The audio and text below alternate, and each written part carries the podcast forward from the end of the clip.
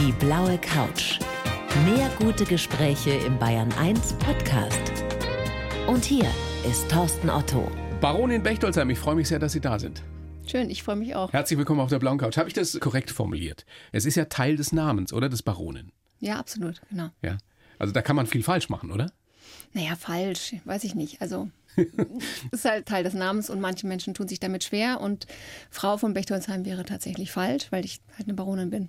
Ja, So nun, ist ist, auch nichts gegen einzuwenden. Nee. Und wenn jemand dann so herrlich lacht, dann schon gleich gar nicht. Baronin, ich habe sehr geschmunzelt in der Vorbereitung und Sie haben einen schönen Satz gesagt. Wenn ich in den Spiegel schaue, dann sehe ich meistens mich, auch wenn ich mich nicht immer gleich erkenne. Ja, Ist das tatsächlich so? das ist tatsächlich so. Nur am Morgen? Nö, nö, manchmal auch mitten am Tag. Oder im Auto, gerne auch mal, wenn ich die Kinder anschreie oder so. Äh, Ist das schlimm, dass man das. ja, ist halt so. Bei fünf Kindern kann das schon mal passieren, glaube ich. Ja. Aber ist es wirklich so, dass Sie, dass Sie manchmal das Gefühl haben, wer ist denn dieser Mensch, der mir da aus dem Spiegel entgegenschaut? Ja, ist es tatsächlich, weil ich bin keiner, der so direkt in den Spiegel schaut und sagt so, ich schaue immer so peripher in den Spiegel. Weil Sie es nicht mögen, was Sie da sehen? Nö, gar nicht, sondern weil ich einfach keine Zeit habe. Also weil es mich, weil es nicht, vielleicht nicht so wichtig für mich. Wie Sie aussehen? Ja, Soll ich Ihnen das glauben? Äh, pf, weiß ich nicht. also es ist, Eine es ist, attraktive Frau, die mir gegenüber sitzt und sagt, das ist ja nicht so wichtig, wie sie aussieht. also ich gehe gerne mal ungeschminkt aus dem Haus und dann fällt es mir vielleicht ein und dann habe ich vielleicht irgendwo noch was, aber unter Umständen auch nicht. Kennen Sie sich denn ansonsten gut? Besser als früher auf jeden Fall. Das heißt, Das heißt, vor allen Dingen mag ich mich. Also ich, es gab auch Zeiten, da mochte ich mich noch nicht so gerne, aber umso älter ich werde, umso besser lerne ich mich kennen und mag mich. das ist ein kleiner Vorteil des Älterwerdens. Ne? Ja, Dass, glaube ich, die meisten von uns dazu neigen, dass man ein bisschen nachsichtiger mit sich selber ist. ja. Und nicht mehr ganz so kritisch und dass man sich eben auch einfach besser leiden kann. Gibt es denn tatsächlich auch die Erkenntnis, dass Sie genau wissen, was Ihnen gut tut und was nicht? Ja, ich weiß es, aber ich kann es natürlich nicht immer umsetzen, aber das geht uns auch allen so. Hm, Was ist es, was Ihnen besonders gut tut? Ähm, nicht immer alles auf einmal machen zu wollen und vielleicht auch mal damit zufrieden sein, wenn es nur 50, 60, 70 Prozent okay ist und nicht 120. Haben wir auch was gemeinsam. Aber ich glaube, es gibt viele Menschen, denen es so geht. Das glaube ich auch. Die, die ständig auf der Suche nach Perfektion sind, die wir sowieso nie finden werden. Und ich weiß es auch inzwischen immer weniger, warum man ständig will, dass alles perfekt ist. Weiß ich auch nicht. Vielleicht ist es das Internet oder sowas, dass wir alle immer diese perfekten, alles perfekten Frauen und diese perfekten Leben und die Menschen, die immer im Urlaub sind und es immer schön haben und man selber, es ist halt tatsächlich nicht so. Bei keinem. Bei fast keinem zumindest. Ja. Ich meine, Sie haben es ja nun wirklich schön. Sie leben auf einem Pferdehof, auf Gut Schörkhof bei Weilheim. 35 Pferde, 15 eigene, 20 eingestellte Pferde. Das ist alles sehr, sehr ländlich. Man kann die Zugspitze sehen von da. Es ist wirklich wunderschön. Aber es ist eben nicht nur romantisch, sondern es ist wahnsinnig viel Arbeit vor allem. Ja, das ist so. Und ich habe tolle Unterstützung, ich habe ein fantastisches Team, aber am Ende hängt doch alles an mir und vor allen Dingen hängt das Team an mir und da muss man halt immer schauen, dass es denen auch gut geht und dass die die Unterstützung bekommen, die sie brauchen. Jetzt sind da ja nicht nur 35 Pferde, sondern auch noch fünf Kinder und ein Mann dazu. Ich frage mich und habe mich in der Vorbereitung jetzt auch wieder gefragt, wie kriegen Sie das denn hin? Wie sieht denn so ein Tag im Leben von Baronin von Bechtolzheim aus? Jeden Tag anders. Also ich habe leider keine Routine oder vielleicht auch zum Glück, weil ich mag das nicht so gerne. Aber der Morgen sieht ganz normal aus, wie bei allen. Wir stehen auf und Wann stehen Sie auf? ja in der Regel so zwischen Viertel vor und Viertel nach sechs. Okay. Und dann habe ich jemanden, der mir hilft beim Frühstück zum Glück eigentlich jeden Tag. Das ist eine große Erleichterung, weil bis die fünfmal auf der Spur sind. Wir sind wie alt inzwischen? 16, 15, 12, 11 und 6 seit letzter Woche. Wahnsinn. Für mich ist es unvorstellbar, wie man das hinkriegen kann. Also es geht los um sechs, Viertel nach sechs und dann toujours durch bis? Ja, also ich bin jemand, der sehr früh ins Bett geht, ehrlich gesagt. Also ich gehe dann irgendwann so zwischen halb zehn und zehn bin ich dann weg, Weil Sie völlig kaputt sind. weil ich müde bin. Ja. Was ist das, was zwischendrin am meisten Spaß macht in, an so einem Tag? Eigentlich macht alles Spaß. Also nicht alles, das stimmt nicht. Aber am meisten Spaß macht's, wenn's läuft, ist klar. Also wenn gerade mal keiner schlecht drauf ist, was sehr selten ist, wenn nur einer schlecht drauf ist, ist auch okay. Und ob das jetzt ein Kind ist oder einer von meinem Team oder mein Mann oder ich selber, also Oder ein Pferd? oder ein Pferd. Sind Pferde manchmal schlecht drauf? Kann schon passieren, aber zum Glück relativ selten. Und die haben ja ein sehr, sehr gutes Gespür dafür, wie es uns Menschen geht. Ne? Habe ich Ja. mir sagen lassen. Also ich kenne mich nicht so aus mit Pferden, aber sagen Menschen, die sich mit Pferden auskennen. Deshalb reite ich auch nicht. Das verwundert immer sehr. Aber ich reite nicht, weil ich einfach die Ruhe fehlt mir auf meinem eigenen Hof. Ich habe Freunde, die haben Pferdehöfe und ich sage immer, vielleicht werde ich mal dein Einsteller und dann fange ich auch mal an zu reiten. Weil die Pferde das merken. Weil die Pferde Unruhe sehr stark spüren. Und das fängt schon beim Putzen an. Also das weiß ich inzwischen einfach nach den elf Jahren auf dem Hof. Elf Jahre jetzt auf dem Hof mit sehr viel Arbeit, aber auch mit sehr viel Freude. Kann man sagen, dass Sie inzwischen genauso viel arbeiten wie damals als Investmentbankerin in London? Ganz anders. Ganz anders. Also als Mutter arbeitet man sowieso am allermeisten, sage ich immer. Ja, das 24-7 und das umsonst. Und dann auch noch irgendwie kriegt man eigentlich verhältnismäßig viel negatives Feedback von seinen Kindern in der Regel. Speziell, wenn Sie in der trotzdem- Pubertät sind. Ja, genau. Kann man eigentlich nichts richtig machen als Mutter. Ja, das ist der härteste Job eigentlich, den ich je gemacht habe. Dagegen war Investmentbankerin eigentlich ein Zuckerschlecken, muss ich sagen. Ehrlich? Ja, doch. Aber was ist dann, was ist dann der Unterschied, dass es selbstbestimmt ist? Mutter sein ist komplett fremdbestimmt. Nein, aber grundsätzlich auf so einem Pferdehof, da haben Sie ja nun so, keinen Chef. meinen Sie. Ach so, nee, nee, nee, das bezog sich jetzt auf das Muttersein. Auf dem Hof macht mir die Arbeit sehr viel Spaß, weil da kann ich gestalten und wie gesagt, ich habe da sehr gute Leute, die mich da gut unterstützen und mir ihr Wissen mitgeben und das ist toll. Also auf dem Hof arbeite ich wiederum ganz anders als, als Investmentbankerin, aber das macht mir sehr große Freude, auch wenn ich so gut wie nichts verdiene dabei. Aber der Verdienst ist eigentlich das Feedback, was man da von den Leuten bekommt, die kommen und sagen, wie schön es ist. Und man selber, wenn man über den Hof geht, man ist, kann schon so ein bisschen stolz sein. Nochmal, 35 Pferde, fünf Kinder, ein Mann dazu, der ganze Haushalt. Gibt es auch die Momente, in denen Sie einfach mal die Ruhe wirklich genießen können dort auf dem Hof? Doch, inzwischen gibt es es schon. Ja. Ich habe ja auch einen Yogaraum und da mache ich auch einmal die Woche tatsächlich Yoga mit einer Lehrerin. Und da habe ich schon gelernt, dass das ist sozusagen meine heilige Zeit, wo ich nicht gestört werden will. Einmal die Woche. Einmal die Woche. Ich gehe dann nochmal woanders hin. Da habe ich noch ein bisschen mehr Ruhe. Und ansonsten haben wir unsere Ecken, wo wir uns dann zurückziehen oder ich mich alleine auch mal zurückziehe. Wie groß ist denn das ganze Gelände überhaupt, dass wir uns das mal vorstellen können? Das sind knapp 40 Hektar. Oh wow, die Sie alle kennen, also jede ja, Ecke. ja, ja, doch inzwischen schon. Also inzwischen bin ich überall mal gewesen. Tolle Geschichte, trotzdem, wie gesagt, große Hochachtung, Respekt davor, wie man das hinkriegen kann. Und Sie haben auch mal gesagt, äh, eigentlich wollten wir noch ein sechstes Kind, aber das sechste Kind ist jetzt der Schörkhof. Genau, also der Schörkhof ist eigentlich das fünfte Kind und unser fünftes Kind ist das sechste Kind. Also dazwischen ist eine lange Pause im Gegensatz zu den anderen, genau. Warum, äh, können Sie das erklären, warum so eine Großfamilie? Haben Sie sich das immer gewünscht? Habe ich mir immer gewünscht. Ich habe drei Brüder und zwei Halbgeschwister und ich fand das immer toll. Also das ist für mich ein Traum gewesen. Also ich hatte auch immer große Angst, gar keine Kinder kriegen zu können. Und als wir geheiratet haben, habe ich zu dem Priester, der uns verheiratet hat, gesagt, Martin, du musst irgendwas machen, damit wir sicher Kinder kriegen. Dann hat er gesagt, gut, das mache Was ich soll er da machen? bei der Trauung. Und dann hat er gesagt, gut, das mache ich. Und dann hat er tatsächlich beim Trausegen, da gibt es ja auch den Teil, wo eben der Kindersegen kommt, hat er alle Kinder, die in der Kirche waren, und das waren fast 50 Kinder, hat er in den Altarraum gerufen und die haben alle ihre Hände über uns ausgebreitet. Und dann ging es auch recht schnell mit dem ersten Kind. Und dieses fünfte Kind, das wollten Sie auch noch unbedingt jetzt? Das war, äh, ich habe lange gehadert. Ich dachte immer, ich bin eitel, weil ich irgendwie fünf schicker finde als vier. Und ich war schon über 40 und habe gedacht, was ist, wenn es nicht gesund ist? Und all diese Dinge. Und auch da wieder, lustigerweise, war es tatsächlich mein spiritueller Begleiter, unser Pfarrer in Weilheim diesmal, der Dr. Lindl, der, als ich das dritte Mal mit ihm darüber gesprochen habe, dass ich da so hadere, hat er gesagt, jetzt lass uns halt mal den Herrgott ran. Also es hört sich jetzt komisch an, aber, aber auch da hat es wieder geklappt und dann war ich auch relativ schnell. Nehmen wir nicht an, dass Sie Ihren Mann so Nein, nennen. nein, nein, nein. Nein, aber das ist so ein bisschen, ja. Baronin, das macht Spaß, mit Ihnen zu sprechen. Wir werden gleich noch ausführlicher über Ihr Leben da auf dem Hof sprechen und natürlich auch über die Vergangenheit als Investmentbankerin, über Ihr erstes Leben sozusagen. Und äh, zu diesem Zweck schreibe ich immer einen Lebenslauf für jeden Gast. Den gebe ich Ihnen jetzt. Und Sie lesen ihn bitte so vor und können gleich korrigieren, weil ich weiß schon, am Anfang steht es jetzt so falsch drin. Muss ja heißen, Baronin. Aber Sie Ja, können es ja ja. richtig vorlesen. Bitte schön. Ich heiße Annabel Baronin von Bechtolzheim und bin die Pferdemanagerin von Gut Schörkhof. Als Investmentbankerin habe ich früher zu viel negativen Stress erlebt.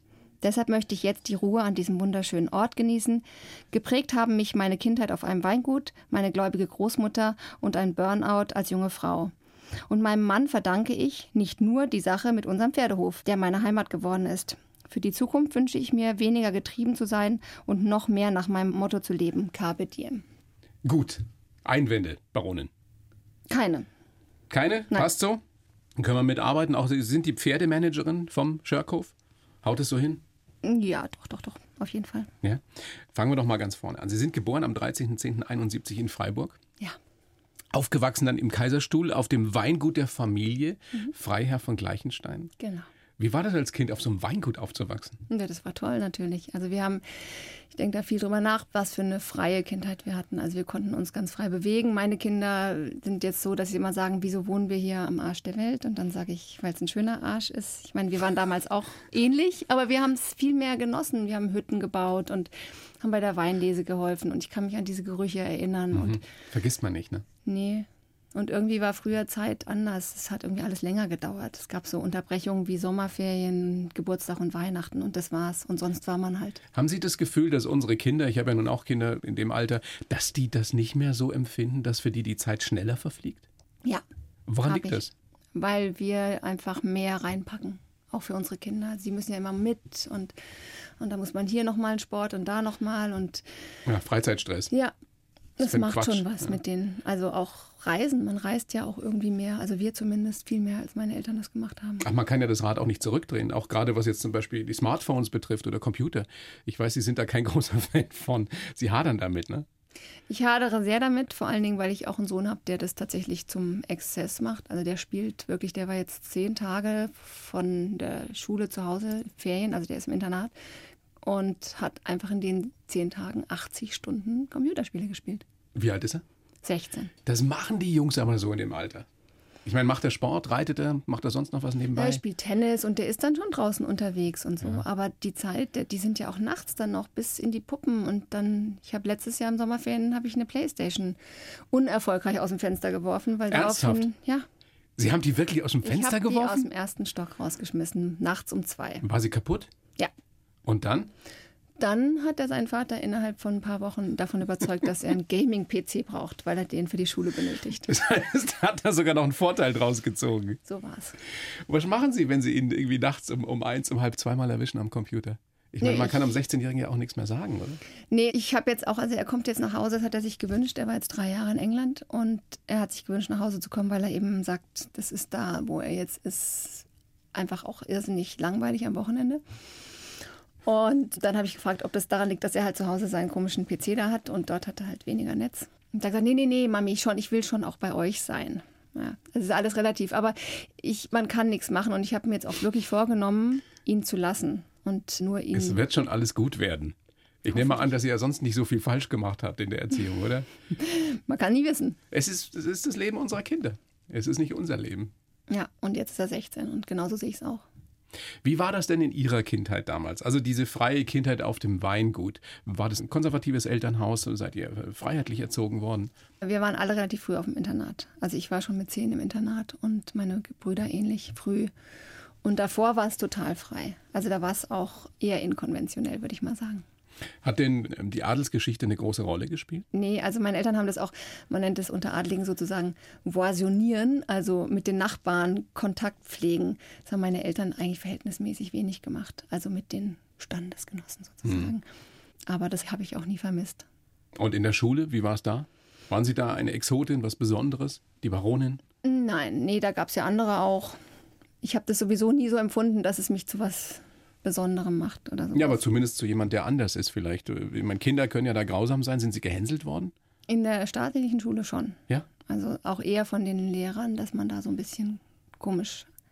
Ich habe das nicht verstanden. Also ein Lehrer hat mal zu mir gesagt, das Baronäschen glaubt wohl, sie müsste keine französische Vokabeln lernen oder irgendwie sowas. Und dann haben alle anderen sind da drauf geschoben, wie du bist eine Baroness und so. Und dann war ich so ein bisschen, das war dann so zwei Tage ein Thema auf dem Schulhof, aber danach war es wieder. War ich halt wieder die Annabelle. Sind Sie deswegen auch aufs Internat? Das müssen Sie meine Mutter fragen. Haben Sie nie gefragt? Mm, Warum die ja, Sie aufs schon. Internat also es war, es, es, es war auch ein Angang. Also ich musste morgens sehr früh raus und es war relativ weit weg, das Gymnasium. Kein gutes Thema? Naja, war, war halt, es, ich war nicht so glücklich. Ich hatte schon das Gefühl, ich werde weggeschickt, so ein bisschen. Aber ich war sehr glücklich auf dem Birklof. Ich war zehn Jahre dort. Dann insgesamt, weil ich ein Jahr zwischendurch in England war. Und wenn ich heute Menschen treffe, die damals mit mir auf der Schule waren oder auch danach oder sowas, ist schon ein Teil von einem. Also man erkennt sich sozusagen, man es ist wie eine erweiterte Familie. War es so ein bisschen Honey und Nanny mäßig? Bisschen vielleicht. Also wir haben auch Mitternachtspartys gefeiert. Im Pyjama, wie man sich das so vorstellt. Ihre Großmutter muss Sie sehr geprägt haben, muss eine große Rolle gespielt haben für Sie. Können Sie mal beschreiben, was diese Frau für Sie bedeutet hat? Also ich habe das ihr, die ist dann leider irgendwie gestorben, bevor ich ihr das irgendwie sagen konnte, dass das so war. Also meine Großmutter hat sehr viel Wert darauf gelegt, dass wir beten und war selber sehr, sehr gläubig und hat auch immer sehr viel Wert darauf gelegt, dass wir in die Kirche gehen, auch nachdem wir von zu Hause weg waren. Immer wenn ich sie angerufen habe, hat sie gesagt, und Annabelle, warst du auch am Sonntag in der Kirche? Das war das Wichtigste für das Sie. Das war für sie schon sehr, sehr wichtig. Aber ja. das nervt doch als Kind, oder, wenn man total sowas hört? Total zwischendurch, total. Also ich habe das auch nicht, also, aber sie hat mit uns gebetet, sie hat es uns irgendwo auch beigebracht. Und dafür bin ich heute sehr, sehr dankbar. Und sie hatte an ihrem Nachttisch so ein wunderschönes Holzkreuz, was sie mir nach ihrem Tod auch vermacht hat, stand in ihrer sehr speziellen, krakeligen Schrift eben Annabelle drauf. Das ist ein großer Schatz für mich. Und daneben stand ein Foto von dem Kreuz in Medjugorje und das habe ich beides und das ist für mich wichtig. Und wenn Sie jetzt so zurückdenken, war diese Beziehung denn, als Sie ein junges Mädchen waren, als Sie ein Kind waren, auch so eng? Oder Meine, kam das erst im war, Nachhinein? Nee, diese das, sie war nicht, sie war jetzt keine wahnsinnig herzliche Frau. Aber wir waren oft bei ihr und ich habe mich mal sehr aufgehoben gefühlt bei meiner Großmutter. Also bei meinen Eltern auch, aber selbstverständlich. Aber es war so eine andere, nochmal so ein anderer Angle irgendwie. Schön, wenn man solche Erinnerungen hat Ja. an einen Menschen und die so festhalten kann und auch so manifestieren kann mit diesem Kreuz, das Sie angesprochen haben. Ähm, wollen wir ein bisschen sprechen über Ihre Biografie, weil das ist sehr spannend. Sie haben nach der Schule dann eine Hotelfachlehre gemacht, abgebrochen im Königshof hier in, in München. genau, ja. Warum war das nichts für Sie? Es war halt so anders, als ich es mir vorgestellt habe. Ich dachte, oh schick, dann kann ich die ganze Welt bereisen und kann die Schönen und Reichen irgendwie erleben, da in den tollsten Hotels. Und hinter den Kulissen sieht es natürlich ganz, ganz anders aus. Und da gab es so einen Morgen, wo ich relativ, also ich hatte, war ausgegangen und meine Freunde sind alle nach Hause gegangen und ich musste direkt zu meiner Frühschicht. Und da war ein Zimmer, das war ziemlich verwüstet. Und dann bin ich zu meiner Vorgesetzten gegangen und habe gesagt, können Sie sich bitte mal dieses Zimmer anschauen? Dann hat sie sich angeschaut und hat sie gesagt, Frau von Gleichenstein, Sie wissen doch, dass Sie nur 15 Minuten pro Zimmer haben. Und das war dann irgendwie der Punkt, wo ich gesagt habe, das kann ich nicht. Was heißt denn verwüstet? Es gibt ja da viele Legenden. Jetzt ist da, sitzt da mir jemand gegenüber, der wirklich als Zimmermädchen damals in der Lehre wahrscheinlich dort gearbeitet hat. Was heißt ein verwüstetes Zimmer? In dem Ich kann mir Fall das war immer gar nicht das, vorstellen. ja, aber da war das ein bisschen unappetitlich leider. Das war ein japanischer Handelsreisender, der relativ lang bei uns im Hotel gewohnt hat. Und wie wir wissen, vertragen die Japaner ja keinen Alkohol. Und der hat wohl die Minibar ausgetrunken in der Nacht und hat dann gespuckt, leider. also es war echt, vor allen Dingen, nachdem man eben die ganze Nacht irgendwie, das war ja meine Schuld, ausgegangen ist und so. Und dann kommt man da morgen rein und ist eh schon so ein bisschen flau im Magen.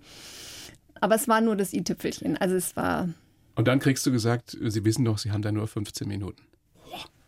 Harter Job, muss man wollen. Also war jedenfalls nichts für Sie und Sie haben dann BWL studiert. Weil Sie einen bestimmten Plan hatten?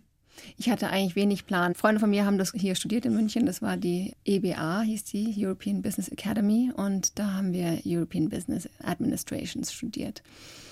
Und das war irgendwie ganz schick. Und so, weiß nicht, breit. Kon, kann man viel mit anfangen, habe ich gedacht. Und, ja. Aber Sie hatten nicht den Plan, ich will mal Investmentbankerin Nein, werden. auf gar Ja. keinen Fall. Sie haben studiert in München, in Madrid und zum Schluss dann auch noch in London. Wo kann man am besten feiern? Ganz unterschiedlich. In Madrid hatten wir tatsächlich eine Wette laufen, wer es schafft, in der Dunkelheit nach Hause zu kommen. Wir haben es nicht geschafft. Wir haben es in der ganzen Zeit. Also wenn wir ausgegangen sind. Bitte, weil ihr immer bis morgens gefeiert Ja, habt? weil das Jede geht in Nacht? Madrid einfach nicht. Nicht jede Nacht, aber wenn wir ausgegangen sind. ja, ist schwierig in Madrid. Schaffen Sie das heute noch? Auf gar keinen Fall. Wann Also das letzte Mal so richtig gefeiert? Gerade am Wochenende eigentlich. Also ich kann mich nicht beklagen, dass ich gar nicht mehr feiere, aber ich weiß halt eben, wo meine Grenzen sind so ein bisschen. Und wenn ich so richtig über die Stränge schlage, dann brauche ich inzwischen leider fast eine Woche. Ja, also das ist, ähm, das ist, geht mir, glaube ich, aber das geht den anderen, glaube ich, auch so. Wir werden alle nicht jünger. Ich finde, das ist einer der wenigen Punkte, woran man wirklich selber merkt und sich eingestehen muss, dass man eben nicht mehr 25 ist. Ja, Einmal ist- richtig feiern und schon bereust du es ein paar Tage. Genau. Oder wie Sie sagen, eine Woche. Dauert echt eine Woche. Naja, also bis ich so wieder ganz hergestellt bin. Dann haben Sie wirklich steil Karriere gemacht da in London bei der Investmentbank Cazenove. Casanov. Cazenove. Casanov gibt es leider nicht mehr.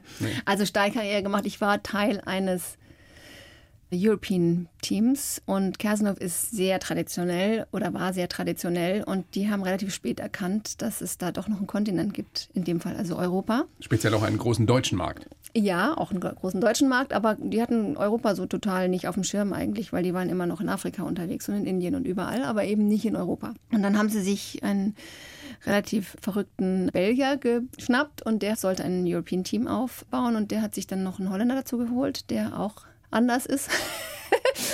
Und der hat dann mich dazu geholt als Praktikantin wirklich am Anfang. Und da konnte ich nur gewinnen, weil das war Ende der 90er Jahre. Der deutsche Markt war riesig, ist immer noch riesig. Und Kersdorf hatte den großen Vorteil, dass sie wirklich den englischen Markt, der wiederum sehr, sehr schwer zu verstehen ist für die Europäer, wirklich in- und auswendig kannten. Sehr, sehr traditionell. Sie haben es schon angesprochen. Das heißt, die Jungs, die Männer mit Bowlerheads, mit Melonenhüten. Ja, teilweise die Partner noch, ja genau. Mit, okay. Immer mit Regenschirm und dann mit Bowlerhat. Und die sind durch den Haupteingang reingegangen natürlich, die Partner. Und wir mussten durch den Seiteneingang ins Haus. Was musstet ihr tragen?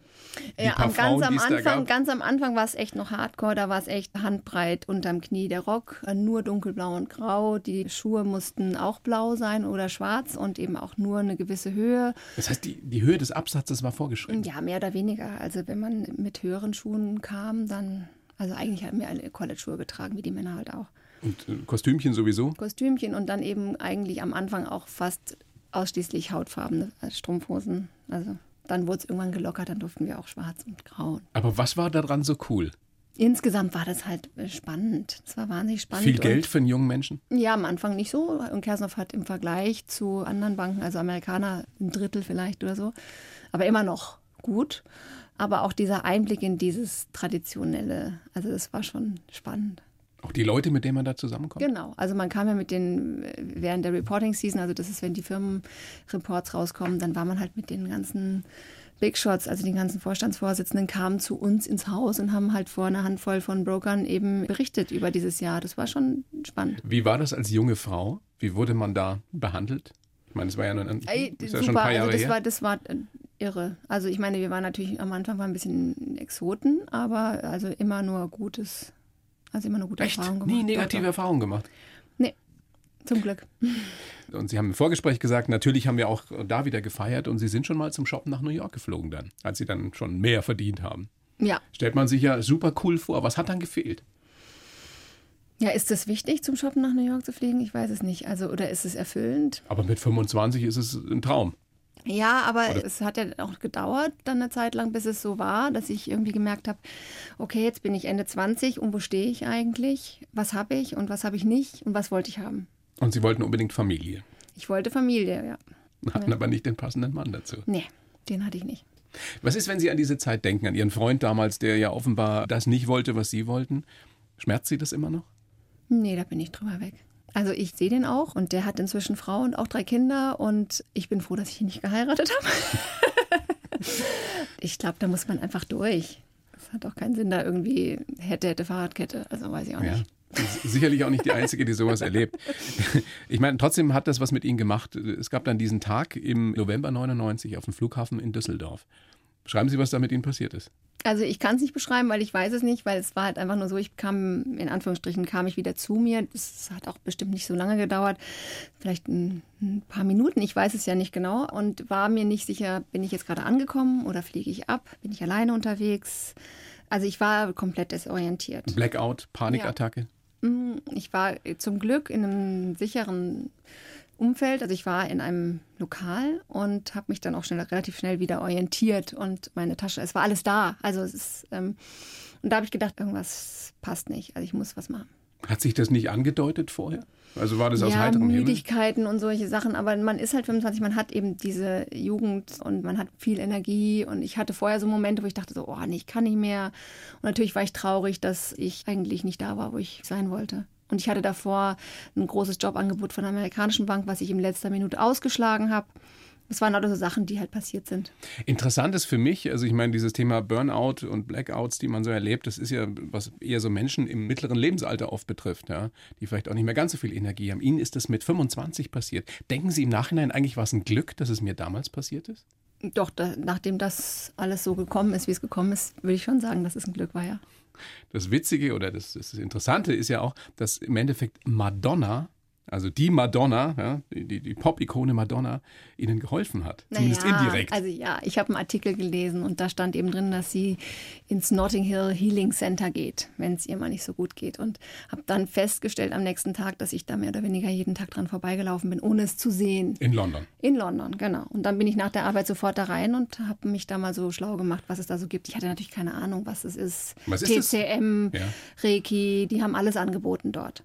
Und die hatten aber sehr gute Therapeuten und dann, Stimmt es, dass Sie gesagt haben, geben Sie mir einen Termin, egal für was? ja. Wie haben Sie geguckt dann? ja die war dann ein bisschen irritiert und habe ich gesagt, ja, ich weiß ja nicht, was ich brauche. Oder ja, das wird dann schon stimmen. Und dann haben Sie Reiki gemacht. Auch unter anderem, ja. Ja. Was ist das genau für die, die es noch nie gehört haben? Das ist eine japanische Art von Healing, also so heilenden Händen. Äh, Die arbeiten mit Symbolen und so weiter. Also das ist Healing Touch im Grunde genommen, also nur mit den Händen. Und das hat Ihnen geholfen. Ja, unter anderem. Also es waren doch einige Dinge, die ich gemacht habe und ausprobiert habe. Aber Sie waren nicht klassisch irgendwie jetzt beim Psychologen oder Nee. beim Psychiater. Sowas haben Sie nicht gemacht. Nee. Ich war auch nicht beim Hausarzt. Was war denn die Quintessenz dieser Therapie? Was haben Sie gelernt daraus über sich? Das war ja ein? Prozess. Also Ja. wie gesagt, da sind ganz viele Sachen, lustige Sachen auch passiert. Also es war einmal diese Madonna-Geschichte und dann saß ich plötzlich neben einem, ich hatte mir einen Film angeschaut über Patch Adams, das ist dieser Clown-Doktor. Fand ich ganz lustig und dann saß ich zwei Wochen später im Flugzeug neben dem echten Patch Adams. Also ich habe echt gedacht, das kann nicht sein. Und solche Sachen. Und dann war ich bei meinen Eltern, die ja relativ konservativ sind und dann waren die nicht zu Hause, dann saßen die irgendwie in ihrer Weinstube und standen alle im Kreis. Und dann hat jemand gesagt, den musst du kennenlernen, das ist der Peter Singer aus der Schweiz, der ist Heiler. Und so ist, sind halt so Sachen, total verrückte Sachen passiert. Glauben Sie, dass das Zufall war? Nein, ich glaube nicht an Zufall. Was ist das? Fügung? Der liebe Gott? Heiliger Geist? Ich weiß es nicht. Auf jeden Fall ist es gut gewesen. Ja, war gut. Dann sind Sie zurück nach Deutschland, also haben beschlossen, ich breche meine Zelte hier in London ab. Der Job gekündigt einfach von jetzt auf gleich. Ihren Freund verlassen. Zelte wirklich komplett abgebrochen nach Deutschland gegangen. Ohne Plan? Oder wussten Sie, Ja, was Sie dann machen wollten? Nee, wusste ich nicht. Ich wollte eben auch ein bisschen heilen. Also ich wollte das lernen, fand das alles sehr, sehr spannend. War dann ganz viel auch auf so Psi-Tagen unterwegs und so. Und habe bei diesem Peter Singer tatsächlich eine Ausbildung auch angefangen. Und um das zu finanzieren, habe ich so ein bisschen im Dotcom, das war ja gerade so die Zeit, wo das anfing, habe ich so bei Burda gearbeitet, bei Starnet One und so, um das zu finanzieren eben. Aber ich hatte ehrlich gesagt nicht so einen richtigen Plan. Ich wollte eine Agentur aufmachen für Heiler, dass ich organisiere und die kommen und heilen oder so. Wollten Sie, haben Sie aber nicht gemacht. Habe ich nicht gemacht, nee. Wie sich es manchmal im Leben so fügt, und das ist schon interessant in Ihrer Biografie, dann lernen Sie auf einer Housewarming-Party einen Mann kennen, der seit vielen Jahren jetzt Ihr Mann ist, mit dem Sie fünf Kinder haben. Erklären Sie, was da passiert ist auch wieder. War das auch wieder Fügung? War das Liebe auf den ersten Blick? Was hat Ihnen gesagt, der ist es? Es war nicht Liebe auf den ersten Blick. Also am ersten Abend war mir das noch nicht so klar. Und dann haben wir uns aber relativ in kurzer Zeit viel gesehen. Und ich war dann nach einer Woche oder so bei ihm, der hat damals in Thüringen gelebt. Also er hat in Frankfurt gelebt, hatte aber ein Haus in Thüringen und hat er mich hin eingeladen. Und da war es dann so, dass ich tatsächlich im Moment sein konnte, total. Es hat sich total nach zu Hause angefühlt und ich wollte nicht im Gestern und nicht im Morgen, sondern ich war einfach hier und jetzt bei ihm. Da waren andere Menschen auch und da habe ich dann ins Gästebuch geschrieben, es ist noch zu früh, um zu dichten, jedoch wenn die Nebel sich lichten, fällt mir nur noch eines ein. Ich verliebte mich nicht nur in den Thüringer Märchenwald, den ich hoffe bald wiederzusehen. Wow, es ist eine Poetin. Baronin, unentdeckte Talente. Und da konnte er natürlich nicht anders, als sie wiedersehen. Na, dann hat er sechs Wochen später hat er dort in, um meine Hand angehalten. Sechs Wochen später. Ja. Aber das war da noch nicht klar, zu dem Zeitpunkt, als Sie dieses Gedicht da Nein. reingeschrieben haben. Nein. Und dann ging alles sehr schnell. Ja. Was hat er damals gemacht, beruflich? Also wo kommt der so her? Der ist auch Banker, also der hat inzwischen eine eigene Vermögen- Vermögensverwaltung. Damals war er noch angestellter Vermögensberater. Aber da waren Sie ja wieder in der alten Welt zurück. Nein, nein, nein, nein, nein. Da war ich ja Mutter dann und bald Mutter. Erstmal Ehefrau, das fand ich auch super. Ganz schick, so in Frankfurt, da wollte ich nie hin, aber es war trotzdem schön. Und dann war ich eigentlich Mutter in erster Linie und Ehefrau. Naja, mit fünf Kindern. Also jetzt da fünf Kindern. Ich, ja, ja, genau. Nochmal, es ist mir so ein Rätsel, wie man das hinkriegen kann. Man hat doch da auch, stelle ich mir vor, ich hätte ständig ein schlechtes Gewissen, dass ich irgendjemand nicht gerecht werde. Das ist so, tatsächlich. Also habe ich auch gerade gestern wieder drüber nachgedacht, was ich jetzt mache, weil die haben ja schon Sommerferien. Aber die haben natürlich auch sich. Das muss man auch sehen. Und das ist toll. Das heißt, man kann die mehr laufen lassen, als wenn man zwei Kinder hat. Ja, die erziehen sich dann auch gegenseitig und so. Das ist ganz lustig zu sehen. Gerade wenn sie so nah aufeinander sind. Die ersten vier sind ja weniger als fünf Jahre auseinander. Wie finden das denn die Mädels, dass der große Bruder ständig am Laptop, am Computer hängt? Die kommentieren das, aber das ist denen eigentlich relativ wurscht, glaube ich. Wenn da jetzt auch noch die Freunde dazukommen und so. Ja, das ist toll. Wie- Ich habe in meiner toll? Küche einen sehr großen Tisch Echt, und da fänden passen das, die alle hin. Sind die schon da? Gibt's die schon? ja, Freunde gibt es natürlich, klar. Ja. Ich meine, bei uns sind ja sowieso immer so viele durch das Reiten. Aber ich meine jetzt so die Freunde. Aber die, äh, die also ich Freunde? habe, also meine Kinder sind zum Glück genauso spät dran wie ich, war auch spät dran. Zumindest die beiden Großen jetzt. Das ist schon ein lustiges Gefühl dann, wenn man das so das erste Mal so, am Wochenende habe ich das bei meiner 15-Jährigen so das erste Mal so dieses, ich gesagt, was ist das denn, den Gesichtsausdruck, den kenne ich nicht. Und dann war ich gleich so, oh das mein mir ganz Gott. genauso. Und dann habe ich mir eine Schrotflinte besorgt. Nein. ist schon seltsam, oder? Ja, es ist lustig. Wenn so dieses kleine Wesen auf Mhm. einmal groß wird. Ja. Aber es ist auch toll, also man kann tolle Gespräche führen mit denen und die sind halt jetzt so richtige Menschen. Ja, die, die richtige Menschen waren sie schon vorher, Ja, aber halt so- erwachsen, die werden halt erwachsen. Und wir müssen sie dabei begleiten. Alles, was wir tun können. Nochmal zurück zu dieser Zeit da vor, vor äh, zwölf Jahren. Da beschließt ihr Mann, weiß nicht, hatte der was mit Pferden am Hut damals? Der ist so ein bisschen geritten. Ja, war auch nicht viel mehr. Hm. Beschließt, wir holen uns jetzt einen Pferdehof. Und sie hatten überhaupt keine Ahnung von Pferden und haben gesagt, bin ich dabei? Das ist ja total Nee, habe ich nicht oder? gesagt. Also ich war ja schwanger mit unserem vierten Kind und wir haben gesagt, okay, wir, ich war dann in Thüringen in der Zeit, weil Frankfurt war zu klein geworden. Und wir haben gesagt, wir orientieren uns dann irgendwann zurück nach Bayern, weil mein Mann ist Einzelkind und seine Mutter lebt hier in München. Und dann habe ich gesagt, okay, wichtig ist quadratisch praktisch gut. Es darf nicht zu groß sein, es sollte mitten im Dorf sein, dass man zum Bäcker in die Schule und in die Kirche laufen kann und die Nachbarskinder. Und wenn man im Sommer vier Wochen wegfährt, dann mäht man einmal außen rum und dann ist alles wieder gut. Und dann ruft er mich eines Tages an und sagt, ich habe es gefunden, genau das Richtige. Und ich so, hä, was hast du gefunden? Ja, schau dir das mal an, Schörkhof. Und dann ich so, bist du völlig verrückt geworden? Und dann habe ich mich auch geweigert. Also ich habe fast drei Monate, wollte ich es mir nicht anschauen. Aber wie hat er sie überzeugt? Er hat eben, also wir waren dann in Koche bei meiner Schwiegermutter in den Sommerferien und jeden Morgen sind wir aufgewacht und jeden Morgen hat er gesagt, so, heute fahren wir mal hin. Und ich sagte, nein, wir fahren nicht hin. Und irgendwann habe ich dann gesagt, na gut, dann fahren wir halt mal hin. Dann sind wir hingefahren und dann bin ich den Berg da hoch und wusste sofort, da werde ich noch ein paar Echt? Mal in meinem Leben hochfahren. Beim ersten Mal dann. Ja, schon. Und das ist jetzt 12, 13 Jahre her. Ne? Zwölf Jahre. Mhm. Hat sich viel getan, also. Es ist schön, ich, ich kenne das ja, ich war ja da schon mal. Das ist wirklich wunderschön, der Schörkhof bei Weilheim. Wie geht das zusammen, Baronin, auf der einen Seite dieses erfüllte Leben, dieses arbeitsreiche Leben und die Ruhe, die dort auch herrscht, und auf der anderen Seite diese Frau, die immer noch so getrieben ist? Das ist super, weil ich meine, da kann ich mich ja total austoben. Jetzt habe ich mir gerade fünf Alpakas zugelegt, irgendwie Ostern. Und dann möchte ich gerne Workshops machen für Not Fit for 50 Frauen so wie mich, die sagen, ich bin Not fit for 50? Ja, Wieso? Sie In sind doch fit Klammern. for 50. naja, also was nee, sie ja noch ich, nicht sind. Ja, nee, aber ich, dass ich sage, wie bereite ich mich da jetzt drauf vor? Also ich glaube, dass es eine ganz, ganz spannende Zeit ist für Frauen zwischen 50 und 60. Ich glaube, dass man da nochmal richtig Vollgas geben kann. Aber dass auch so viele Dinge von außen reinkommen, also wie Krankheit der Eltern oder Schwierigkeiten in der Ehe, die Kinder aus dem Haus und so. Man muss sich irgendwie so neu erfinden oder neu finden, neu definieren und diesen Mut auch dann zu haben, wirklich was zu tun. Das ist ja nicht nur bei Männern so eine Zeit, in der viele in so eine Midlife-Crisis geraten. Ne? Ja. Wie ist denn das mit Ihrem Mann? Mein Mann, der ruht total in sich. Also zumindest ich, sogar ich, die ich am allernächsten dran bin, würde schon sagen. Also da, ich habe da ein Riesenglück gehabt. Also der, Ja, zwei, die so getrieben sind, wäre schwierig. Ne? ja, ist auch ein Macher, ist nicht so, dass der, aber er, er ist sehr zufrieden mit sich und mit seinem Leben und nimmt sich auch seine Zeiten ganz bewusst und auch völlig unerschrocken legt er sich dann inmitten dieses Trubels irgendwie an Weiher und sagt, ich komme dann in einer Stunde wieder oder sowas, was ich niemals tun könnte. Während dem Turnier zum Beispiel am Wochenende oder so. Beneidenswert. ja, so Menschen, die in sich ruhen, das, ist, das hat schon was. Da werden wir vermutlich nie hinkommen, Nee, Baronin. ich glaube auch nicht.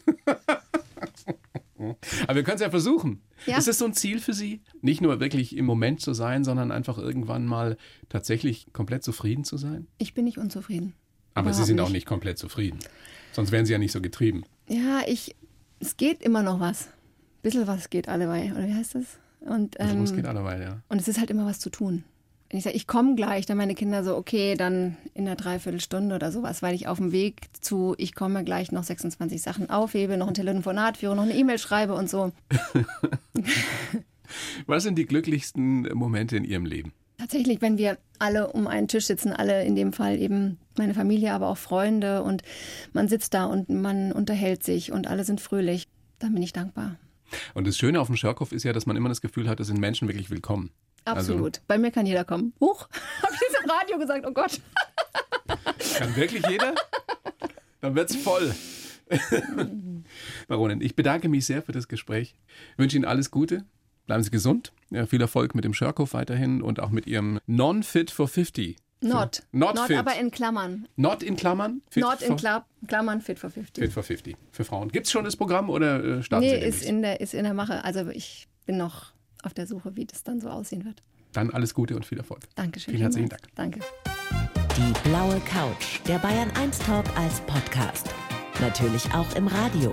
Montag bis Donnerstag ab 19 Uhr.